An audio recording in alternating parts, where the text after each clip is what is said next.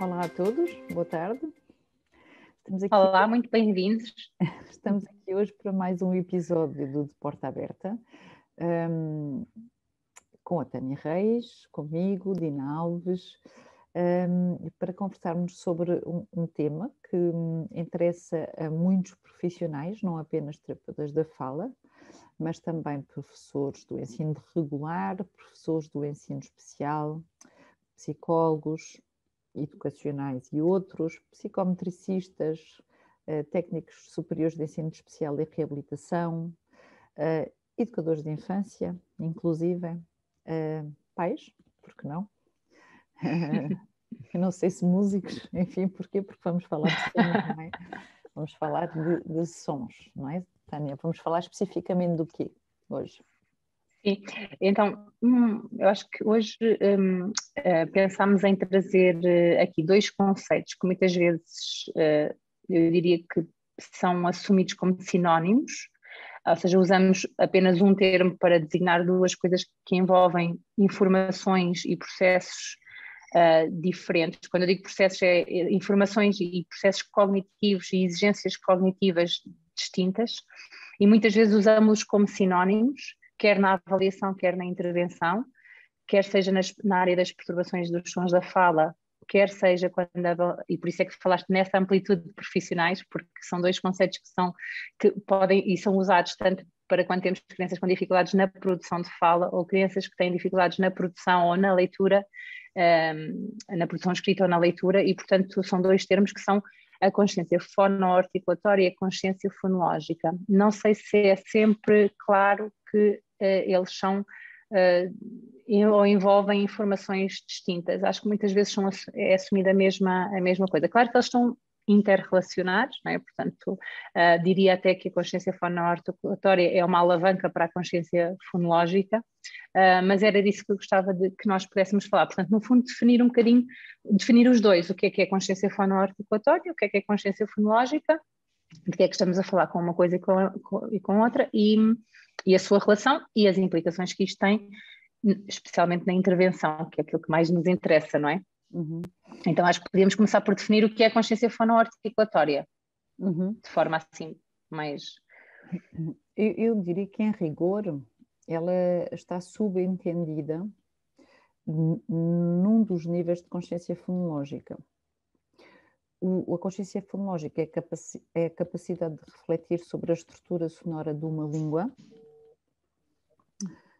Um, grosso modo, temos assim três grandes níveis, aquele que está mais uh, centrado na unidade de palavra, o que está mais centrado na unidade uh, sílaba, com tudo, tudo o que isso implica, a estrutura da sílaba, o acento da sílaba, um, e a unidade fonema. Uh, e quando falamos de consciência do fonema, consciência fonémica, sabemos que, em rigor, para que o conhecimento, a representação sobre um som aconteça, numa primeira fase, ela tem que assentar uh, em dados mais concretos, tem que partir de uma experienciação com, com, com concreto. E essa experiência... Tem, no sentido em que é mais fácil, não é? É mais fácil para uma Sim. criança Sim. e até para um adulto sentir primeiro e uhum. depois transformar isso, não é? Será sempre facilitador do ponto de vista da aprendizagem em si, daquilo que se sabe ser uma uhum. aprendizagem, se o contacto for experienciado, não é? Essa experienciação será meio caminho andado para um, um, um nível, para a elevação a um nível de representação, uh, e esse nível de representação meio caminho andado para um nível de abstração. E é aí que se situa a consciência fonémica. No nível mais inferior, falamos de consciência fonoarticulatória, que é aquele que nos permite ter o contacto visual e auditivo com o som. Daí uh, ser uhum. fonoarticulatório, não é?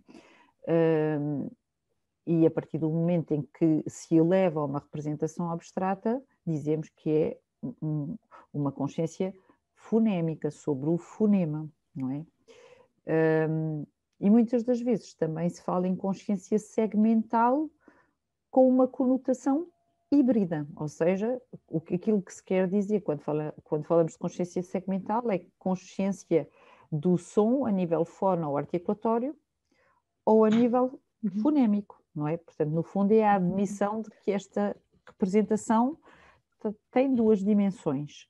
E antes da consciência fono-articulatória ainda temos a consciência articulatória, que é uma consciência de sobre os padrões articulatórios que nada tem que ver necessariamente com os sons da fala, não é? Portanto, eu, eu perceber o que é que acontece quando eu faço um movimento como esta protrusão é uma consciência articulatória, não é fono-articulatória.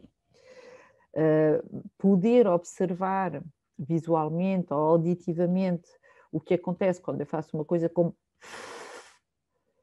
é uma consciência, é trabalhar sobre a consciência fono-articulatória conseguir recrutar toda a informação que eu tenho sobre este som sem necessariamente ter contacto auditivo e visual com ele, então é, é ter consciência fonémica desse som, não é? É. E eu tenho que pegar já, já neste exemplo, Pega porque já. eu acho que é já.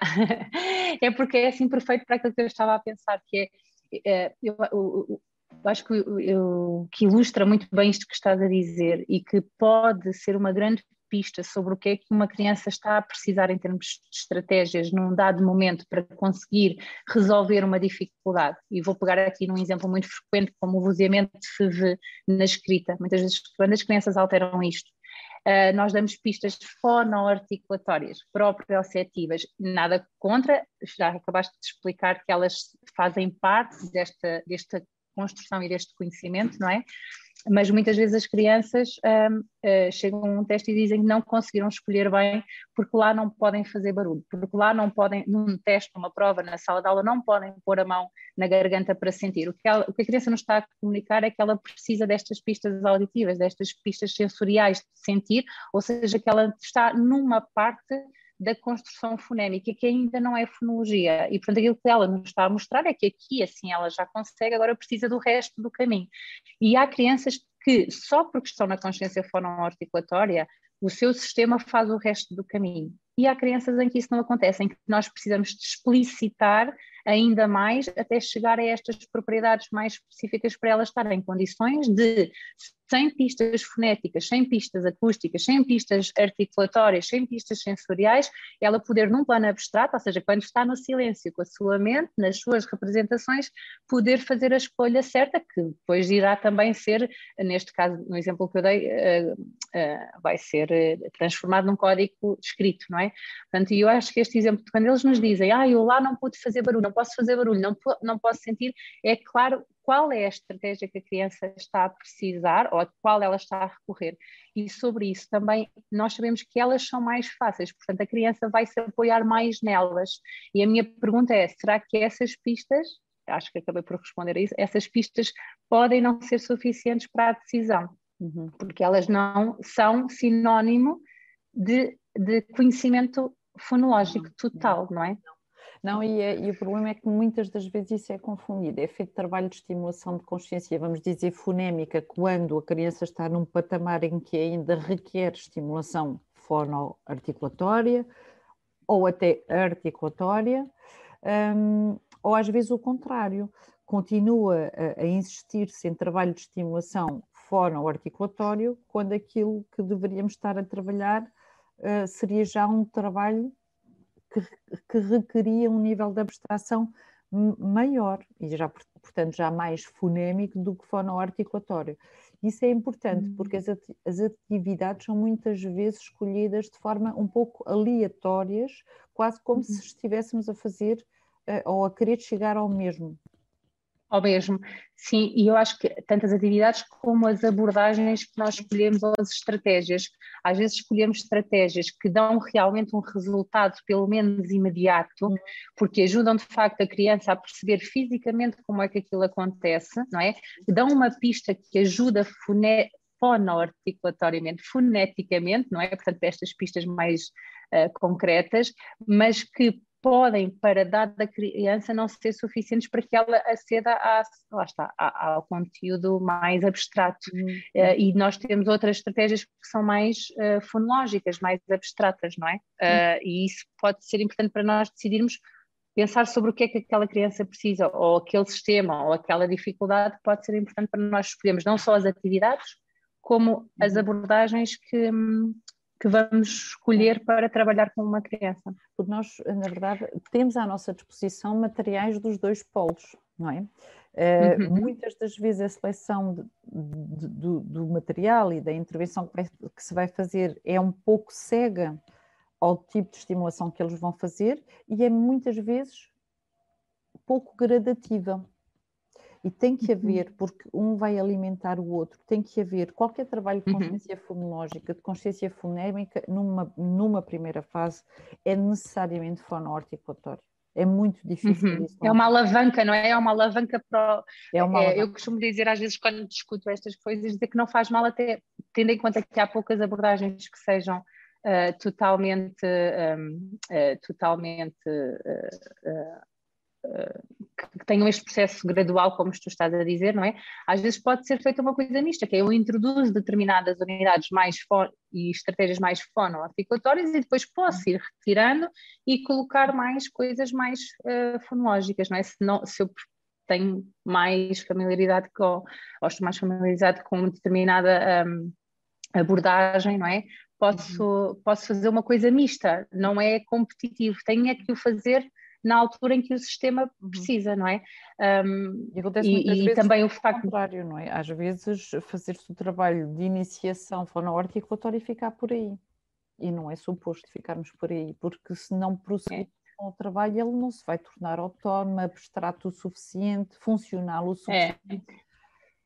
É, e é nesses casos que eu acho que depois, uh, às vezes, vemos resultados a acontecer, mas não uma resolução completa. De vez em quando a criança ainda precisa, de vez em é porque não ficou tudo, tudo é. resolvido, e às vezes é porque faltava ali só um, um passinho, não é? Uhum. E acho que este esclarecimento de tornar na nossa cabeça consciente o que é que é uma coisa, o que é que é outra, pode ser o suficiente para, a dado momento da intervenção, pensar se calhar aqui tenho que tirar um pouquinho mais estas estratégias, estas pistas e passar isto para uma coisa mais de conhecimento uh, abstrato. E acho que até podemos, mas podemos falar disso outra podíamos também fazer esta mesma discussão com a questão da presença ou não presença da letra, não é? Portanto, se uma atividade em que eu tenho que manipular letras, em como é que ela difere ou se aproxima daquilo que de facto é consciência fonémica ou consciência fonoarticulatória, porque não me parece que sejam sinónimos propriamente, embora estejam uh, todos intimamente relacionados, não é? Só, um, mas acho que vamos terminar daqui a pouco, não é? Mas era importante uhum. deixar a ideia de que consciência fonoarticulatória um, muito dificilmente permitirá trabalhar unidades como a palavra, a sílaba, a sua constituição uh, e aspectos uhum. de acento, que são todas as outras unidades, todos os outros níveis da consciência fonológica. Portanto, aí seguramente uhum será muito difícil eu conseguir fazer um trabalho de intervenção a esse nível. Assim, muito forçado, consigo dizer alguma coisa sobre o assunto, mas não é o propósito de um trabalho em, em, de consciência fonoarticulatória. Não é? não é o propósito. Ele, uhum. ele servirá mais à consciência fonémica do que propriamente a consciência fonológica num todo, não é? Não sei se concordas uhum. com isto. Eh, sim, eu, eu acho que, hum, que, também ainda há outro, um outro aspecto em relação à consciência fonoarticulatória que me estava aqui a lembrar, que é ele ta, a pensar também só nas propriedades articulatórias não responde a tudo o que a fonologia pretende responder, ou, ou, responde a coisas distintas, e portanto nós até podemos estar a pedir à criança para estar centrada numa propriedade que é mais numa dimensão física e articulatória de produção que não serve propriamente à, àquilo que a fonologia pretende servir, um, ou à escolha que ela pretende. Uh, não sei se estou a ser clara eu acho sim, mas eu acho que é importante darmos aqui um exemplo, que é uma característica fonoarticulatória do som F e do som V, é que um vibra e o outro não vibra. Mas a tomada de, de consciência da pertinência do contraste não tem nenhuma natureza articulatória.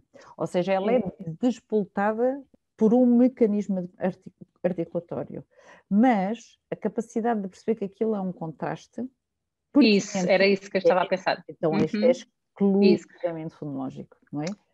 E chegamos aqui a outra questão, não é? Com o que nós sabemos hoje em dia da fonologia, nós percebemos que o funcionamento também não é isolado, não é? Por norma, isto não vai acontecer assim, que é outra diferença, não é? Não me adianta só perceber que, é, que este se faz desta forma, que se realiza desta forma. Preciso de entender que, que o, meu, o meu sistema precisa entender qual é a propriedade em que faz sentido usar e quais são as propriedades que, que eu tenho que, que têm que ser definidas, não é? Em uhum. contraste. Isso é uma coisa que muitas vezes estratégias fonoarticulatórias não passam, não é? É uma abordagem mais uh, centrada na, na execução, não é? É periférica, é a mesma coisa, quer dizer, a diferença entre um se e um se também tem uma diferença articulatória, mas não tem diferença fonológica nenhuma, não é? Isso. Portanto, não hum. é com base em, em propriedades articulatórias que eu vou atribuir o fundamento do contraste ou não contraste subjacente aqui a isso. Uhum. Portanto, Uh, o, o, papel da fonologia é outro estatuto, é outra coisa, é? e isso não se representa. É, e depois também temos outra questão, que agora estava, estava a pensar sobre isso, há algumas propriedades eh, articulatórias, algumas propriedades da produção, em algumas diferenças de, alguns, de algumas unidades segmentais, também não são assim tão fáceis de entender. Uhum. Um, por exemplo, imagina vogais, elevação da língua, não é? Uhum. Se essa é a diferença nem sempre é muito, nem sempre é claro pôr uma criança, é fácil para uma criança a visualizar estas, estas informações, ou, ou sons posteriores que não se veem, não é? Que, que, que pistas articulatórias, não é? Se eu fizer um, ou um qual é a grande diferença? Uhum. Quase não se percebeu, não é? Portanto, uhum. também muitas vezes me pergunto sobre se estas pistas, se para um lado, por um lado, por exemplo, no vozeamento tudo bem, eu entendo que, esta, que elas funcionam bastante bem, algumas delas eu não sei se são assim tão facilitadoras porque não são assim tão visíveis, não é? Ou seja, algumas informações fonémicas não são, não têm, não são assim tão carregadas de informações um, físicas, sensoriais, como outras articulatórias. Não sei se também concordas com, com isso. Para uns será muito fácil, não é?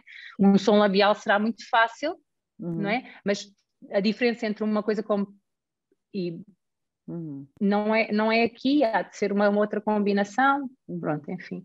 Se é nasal, se, é um, se eu estava a falar de um M, se eu estava a falar de um P, se eu estava a falar de um B, é uma série de combinações e às vezes não chamamos a atenção à criança exatamente para, para aquilo que é suposto ser a grande diferença. Uhum. Ela tem que prestar atenção aos lábios, tem que prestar atenção se é nasal, se, é, se uhum.